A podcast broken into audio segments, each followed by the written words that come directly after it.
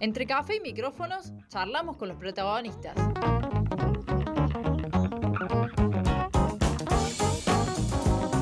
La entrevista en el centro que necesitas.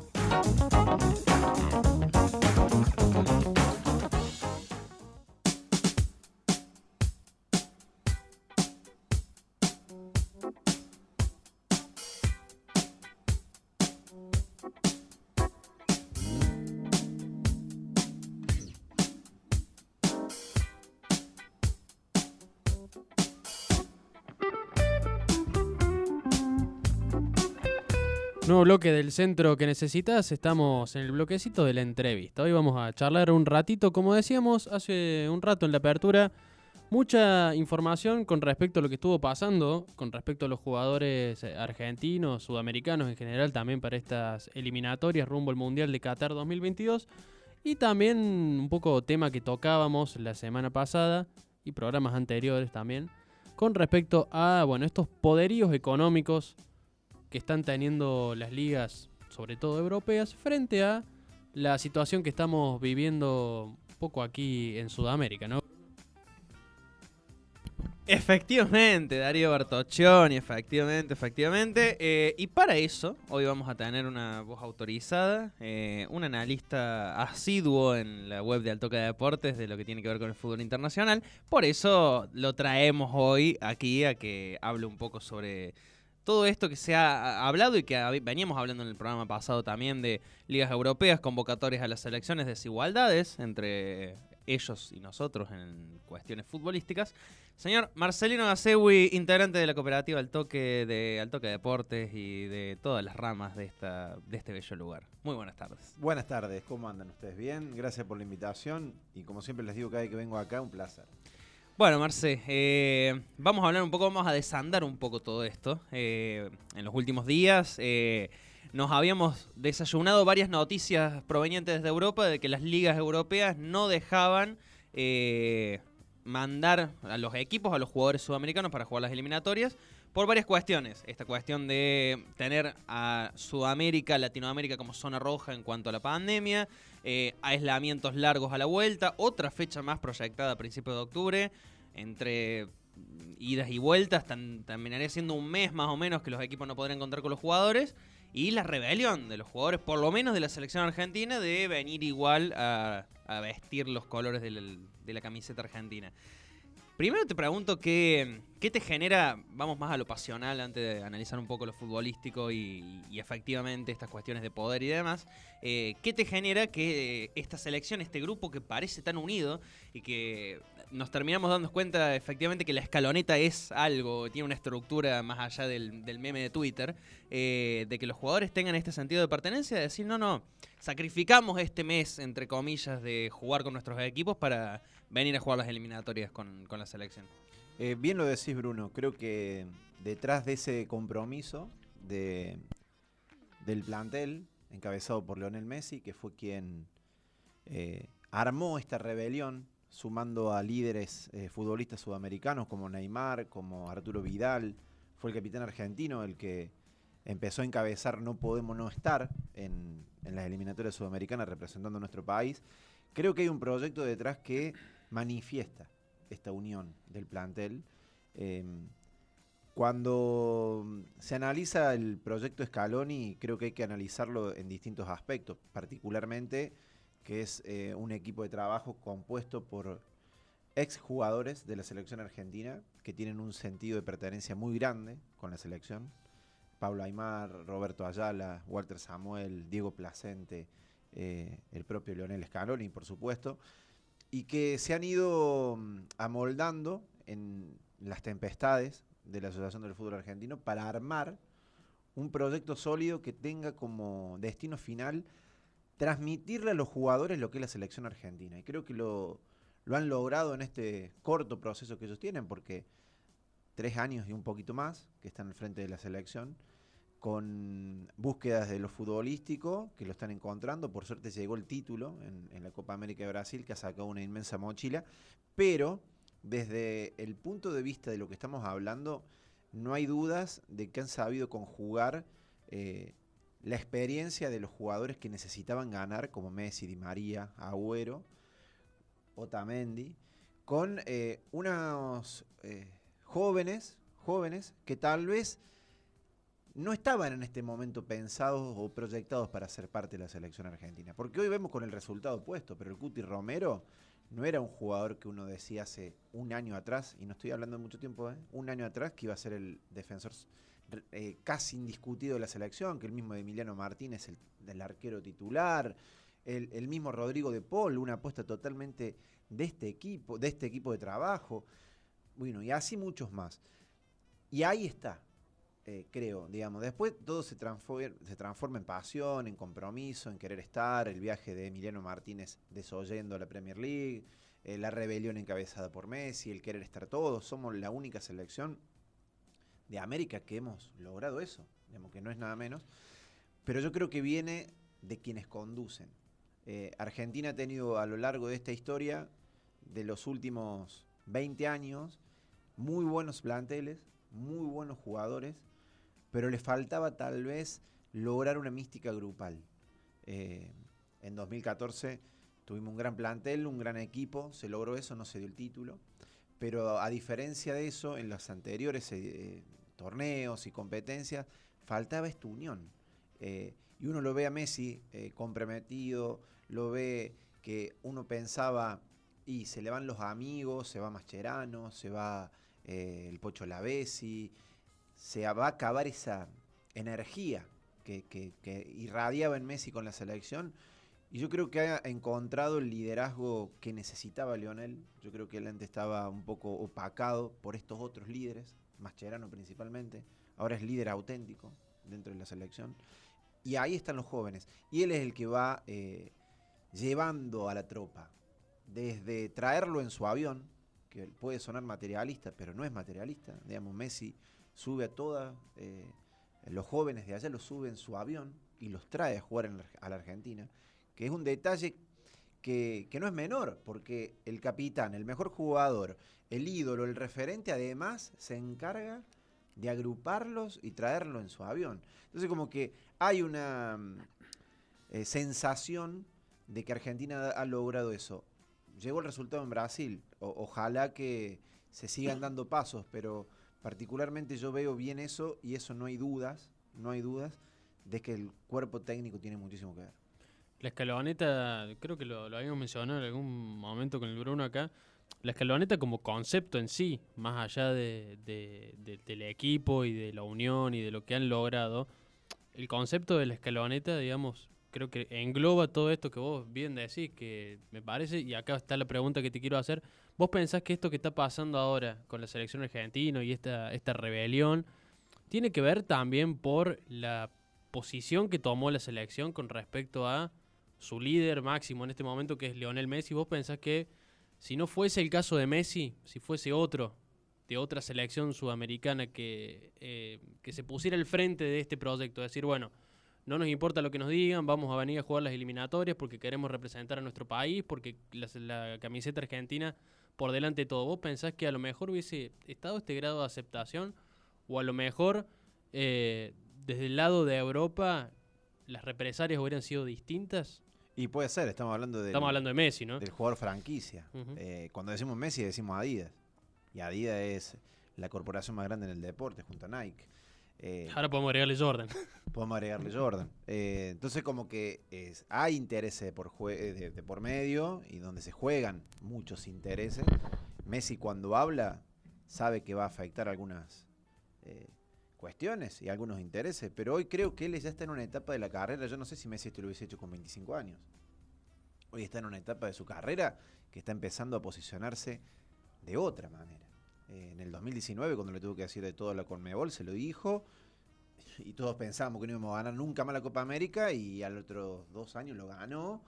Está teniendo posicionamiento distinto y creo que sí, que tal vez que sea Messi quien levante las banderas de la rebelión, se escuche de otra manera, se empiece a analizar de otra manera. El hecho de que también no esté en una liga top, porque si bien hay mucha plata en Francia, como lo hemos visto, no está en la top hoy las top, ¿cuáles son? La Premier League, la de Italia, la misma española, la alemana. también yo no sé qué hubiese pasado si lo hubiese estado en la Liga Española, cómo se hubiese tomado esta, esta decisión. Pero creo que sí, que, que Messi sea bandera. Y además, como dije al principio, digamos, él fue el que unió a, a los otros líderes de las otras selecciones, no solamente a sus compañeros. Él empezó a llamar a sus, a sus rivales. Eh, digamos, el domingo que viene enfrenta a Neymar. Y así mismo le dijo, tenemos que estar ahí. Entonces como que te marca también el posicionamiento de los jugadores sudamericanos en este momento. Bueno, eh, más allá de que sean sus rivales, eh, en, este proceso de eliminatorias hacia el Mundial, se marca esta diferencia que decíamos al principio entre las eliminatorias sudamericanas, las eliminatorias europeas, la- los aislamientos, los viajes, la pandemia en general, eh, a tal punto de que el capitán de la selección argentina le, le tenga que decir al capitán de la selección brasileña, tenemos que estar, eh, aunque seas mi rival, porque Messi debe preferir que Neymar no juegue, quizás el, partido con Brasil, digamos, una ventaja para la propia selección. Pero si no, hay diferencia con lo que después te podés encontrar en, en un potencial mundial de Qatar. ¿Qué implican estas decisiones de, de las ligas? Porque ni siquiera son las federaciones, digamos, la Federación Española, la inglés, son las, las mismas ligas, el producto, el famoso producto de cada una de aquellas ligas, las que no les permite a los jugadores venir. Sí, creo que están respondiendo a las patronales. Eh, la Liga, eh, la Premier League, la Liga Española están respondiendo a los patrones que son los clubes. Y que los clubes, salvo en España, no son de los socios, son de empresas privadas que hacen inversiones y como todo capital que tienen lo quieren cuidar. Entonces como que también hay que empezar a analizar la complejidad en la que está el fútbol hoy. El fútbol es un inmenso mercado, un capitalismo extremo y salvaje, porque uno se pone a pensar en tiempos de pandemia, en tiempos donde la desigualdad es cada vez más enorme en el mundo, donde se están produciendo éxodos de personas que ya no pueden habitar más en su lugar de nacimiento, donde se están muriendo muchísimas personas, pero sobre todo niños, pero niños de hambre. Hoy veíamos, hoy no, en estos días, cómo el mercado del fútbol mueve millones y millones y millones, que Mbappé por tanto, que Messi por tanto, que Cristiano Ronaldo por tanto, que Haaland por tanto. Y vos decís, qué locura, ¿no? Qué locura, pero eso es el fútbol, en realidad. El fútbol hoy está manejado por grandes corporaciones que hoy tienen eh, determinadas reglas e intereses que cumplir. Y en este caso los jugadores no dejan de ser meros instrumentos. Eh, instrumentos para generar grandes equipos, instrumentos para hacer ligas competitivas, instrumentos para vender remeras, instrumentos para llenar las canchas con gente. Y ahí quedan atrapados. Por eso hay que, hay que celebrar que estos instrumentos, como Messi, como Neymar, como Arturo Vidal, como los jugadores latinoamericanos que están en el, en el primer mundo del fútbol, se levanten y digan, no, todo bárbaro, vos me pagas bien, yo vivo bien, pero yo represento a mi país. Entonces como que hay que empezar a analiz- analizarlo íntegramente, lo que se ha transformado el fútbol hoy. Si vemos eh, la realidad europea, Europa hoy le sacó una brecha enorme a, Sudamérica. Y lo vemos solamente por, eh, no lo vemos solamente por las ligas, sino que también lo vemos por cómo nos están desangrando cada vez más con los jugadores. Ya ni siquiera hacen categorías formativas acá, se van directamente a Europa, muchos chicos, y de ahí empiezan a trascender en el fútbol europeo. Lo vemos con las selecciones. El, último mundial ganado por un sudamericano fue en Brasil 2002. Ya casi que lo empezamos a ver en color sepia. Muchos jóvenes ni, ni- ni lo vieron a ese Brasil. Lo vemos con el Mundial de Clubes. En los últimos años, solamente dos brasileros pudieron ser campeones. El Inter de Brasil en el 2006 contra el Barcelona y el Corinthians contra el Chelsea en el 2012. Después, todo europeo. Entonces, como que hay una gran diferencia. Pero también creo que la principal diferencia está en que el mundo eh, financiero de todas las órdenes han visto en el fútbol europeo la posibilidad de empezar a decir acá voy a hacer caja. Y arrancó el ruso Abramovich en Chelsea en 2004 y la familia Glazer en el Manchester United en el 2008 y los cataríes en el Paris Saint-Germain en el 2011 y los Emiratos Árabes con el Manchester City en 2010. Entonces como que hoy son grandes corporaciones, grandes corporaciones, las que manejan el fútbol Y dentro de ese esquema están los jugadores que, insisto, por más que vivan bien, por más que ganen bien, por más que tengan todo, no dejan de ser instrumentos de estas, de estas élites en, en el fútbol mundial. Y el lugar que ocupa América Latina dentro de esto que recién lo señalabas vos, eh, América Latina, históricamente mal llamado el, el patrio trasero del mundo, eh, digo, no es casualidad también que la rebelión, me parece, y no sé si, si opinas igual, Marce, que esta suerte de rebelión o de, de- protesta venga también del lado de Sudamérica, ¿no? De decir, bueno, eh, tu poderío como Europa tiene un límite hasta acá, me parece, eh, y a partir de acá somos jugadores, pero también somos representantes de nuestra nación. Sí, porque en realidad también hay que analizar, si analizás la geopolítica del fútbol mundial, eh, los sudamericanos son los menos nacionalizados a nivel mundial. Si vos te pones a ver, casi todos quieren representar a su selección. Se terminan nacionalizando una vez que no tienen oportunidades en las, en, las selecciones, pero tienen un sentido de pertenencia muy grande, que no pasa a lo mejor con el africano, por ejemplo. Si hoy vemos eh, esto que le decía, la geopolítica del fútbol mundial, hoy que estamos empezando a ver nosotros en las selecciones francesas, italianas, alemanas, inglesas, todos hijos de inmigrantes africanos que se fueron de su, de su patria y que van y empiezan a vivir en los suburbios de París, de Berlín, de Londres, no representan después a la selección en la cual a lo mejor nacieron y fueron de chiqui al país, digamos, perdón, al cual nacieron de chiquitos y se, vi- se vinieron, sino que son captados por estos equipos. Y, y veámoslo. En cambio, en Sudamérica es muy difícil eso. ¿Por qué? Porque se nace acá, se respira el fútbol sudamericano y después se va a Europa. A diferencia de Messi, ¿no? Que, que paradójico. Sí. Por eso también es mucho más loable lo de Messi, porque Messi no hizo, eh, por así hizo la primaria acá, en Sí, sí. las inferiores, pero la, la- la secundaria y la universidad la hizo todo en Europa. Pero asimismo, él se siente latinoamericano. Entonces como que es muy, es muy fuerte el arraigo del sudamericano. Creo que es por la historia. La historia del fútbol uruguayo, la historia del fútbol brasilero, la historia del fútbol argentino, la historia de la Copa América, el torneo más viejo del, del mundo. Entonces como que también eh, hay una, una- un, un sentido de pertenencia muy grande de quienes nacen acá. Los uruguayos tienen un sentido muy de pertenencia muy grande con su selección. ¿eh? Y, y con los argentinos pasa lo mismo, y con los chilenos pasa lo mismo, y con los colombianos pasa lo mismo. Esa es la gran diferencia, que tal vez no se ve representado a lo mejor en otras eh, esferas de- del planeta. Claro. Esto que decías de los jugadores, instrumentos también como parte del capital para vender. Decías lo de la geopolítica. ¿Pensás que hoy el fútbol y los grandes escenarios del fútbol, pensando en lo que se viene el año que viene, que es el Mundial de Qatar, son escenarios de disputa geopolítica también? No te quepan dudas. Vos fíjate, ¿cuál es el equipo más eh, rico hoy del mundo? El Paris Saint-Germain. ¿De quién es? De un Qatari. ¿De un catarí? Digamos, no solamente de un catarí, es del jeque de Qatar. Jeque de Qatar. ¿Dónde se hace el Mundial? En Qatar. Entonces, digamos, no hay dudas. Eh, ¿Cuál es el equipo que lo sigue a- al Paris Saint-Germain en cuanto a inversiones? y El dinero? City. El Manchester City. ¿De quién es? De los Emiratos Árabes. Unidos. Entonces, como que no te quepan duda de que hoy los intereses principales pasan por ahí. Eh, el Paris Saint-Germain es un instrumento de un país que es allá, lejos, en Oriente, no lo conoce nadie, porque hay que decir la verdad, no lo conoce nadie.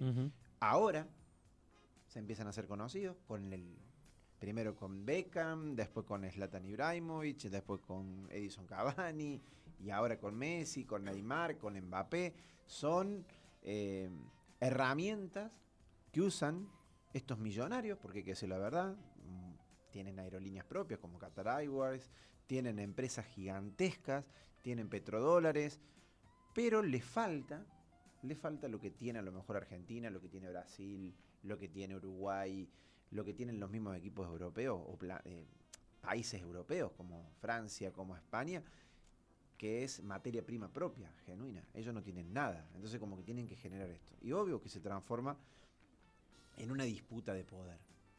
En una disputa de poder y de necesidad de decir, yo necesito al Paris Saint Germain para visibilizar mi mundial. Porque Qatar gana el mundial y, y sabemos todo, ar- archi conocido que lo gana con sobornos. están todos. el FIFA Gate nace porque se comprobó que los dirigentes anteriores de la FIFA eh, vendieron las sedes de Rusia y de Qatar. Exacto. Entonces, está comprobado que Qatar llegó a ser mundial porque sobornó a dirigentes de la FIFA. Digamos. Entonces, ya logró el primer cometido, que es que el mundo lo mire. Un país donde se va a tener que jugar en diciembre el, Sí, el sí. mundial. Cambiaron el calendario del fútbol, donde están construyendo todos los estadios porque es desierto puro. Entonces, ya lograron su primer cometido. El segundo cometido, ¿cuál es? Bueno, hay que hacer conocer a Qatar.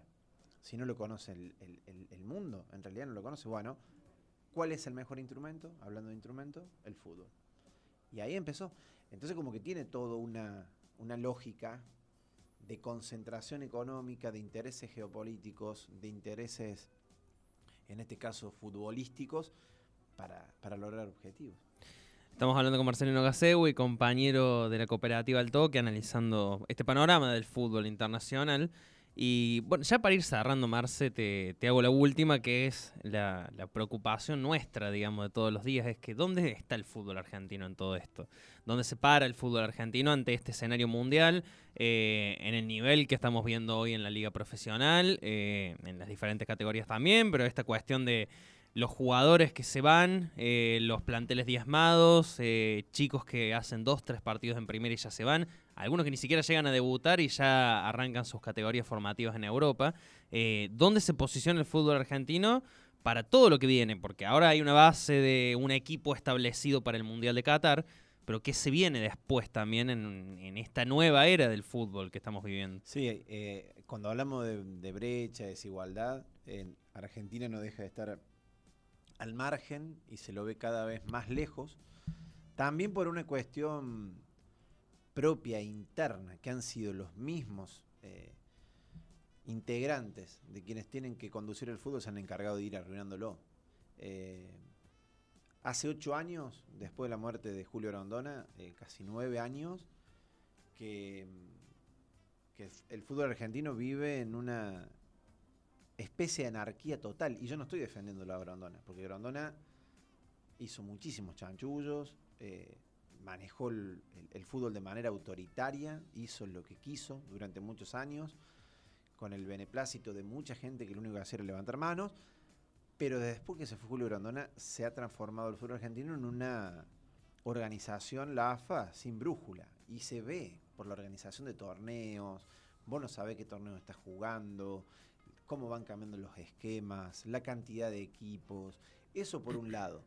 Y después, eh, la falta de una visión y una coherencia clara de tener un proyecto. Argentina no ha tenido un proyecto durante mucho tiempo, lo ha encontrado ahora, lo ha encontrado ahora, por eso digo que, y, y al principio empezamos a hablar del proyecto de AFA, lo ha encontrado casi de casualidad, porque hay que decir la verdad, esto casi que no fue organizado y premeditado, digamos que Scaloni, que Aymar, que Placente, que Samuel, que allá le estén trabajando hoy en la, Asociación del Fútbol Argentino, fue casualidad.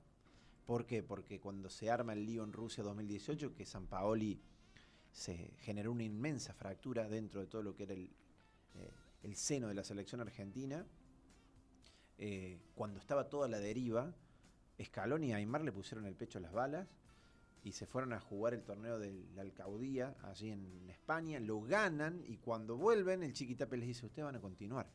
Y continuaron. Entonces como que no fue armado, como diciendo, che, vamos a armar un proyecto para generar esto, como hizo España, como hizo Alemania, como está haciendo Inglaterra. Se armó cuando se enfrió el, el fierro que agarró Claro. Y compañía, ¿no? Bueno, lo bueno, lo bueno, y esto vamos a la selección argentina, lo bueno es que se está empezando a ver un trabajo coherente.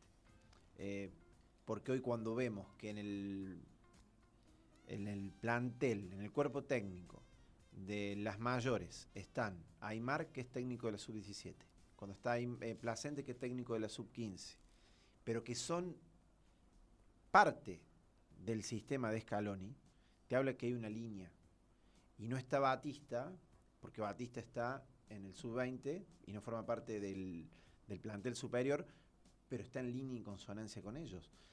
Que lamentablemente no pudo desplegar unos buenos Juegos Olímpicos por problemas de que no le salieron jugadores, porque si Argentina le hubiesen salido los jugadores que realmente necesitaba el plantel, la historia olímpica hubiese sido distinta, pero viene habiendo un trabajo totalmente diferente.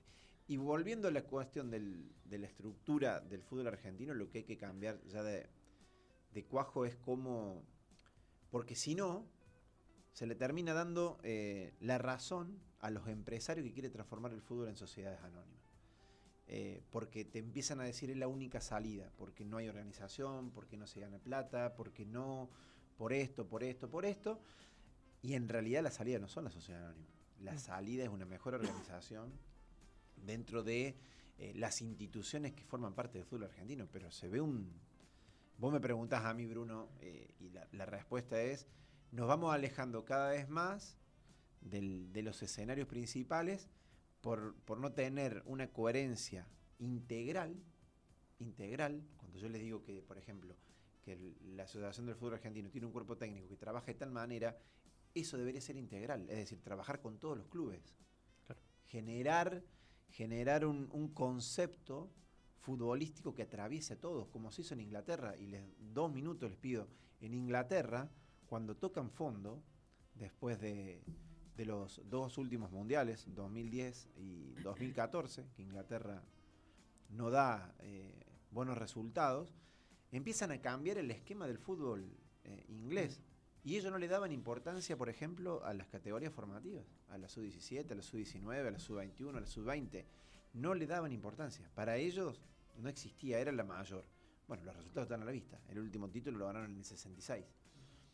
Pero no solamente empiezan a cambiar el esquema de la selección, sino lo que empiezan a trabajar en conjunto con los clubes.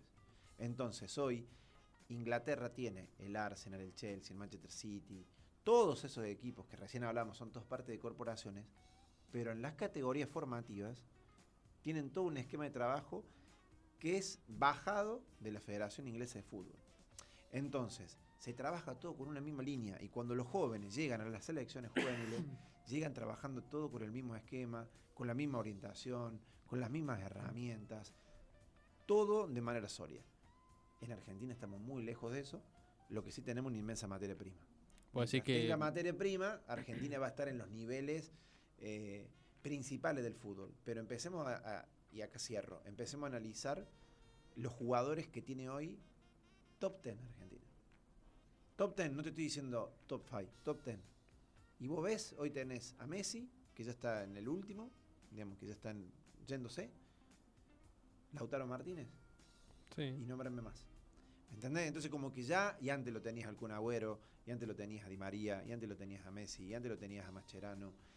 Había muchísimos jugadores de Argentina permanentemente en las principales, el Pipiti Higuaín, y hoy te estás quedando cada vez con menos. Entonces como que la materia prima en algún momento se acaba, por eso creo como que también hay que empezar a cambiar el eje de la discusión y particularmente de la formación.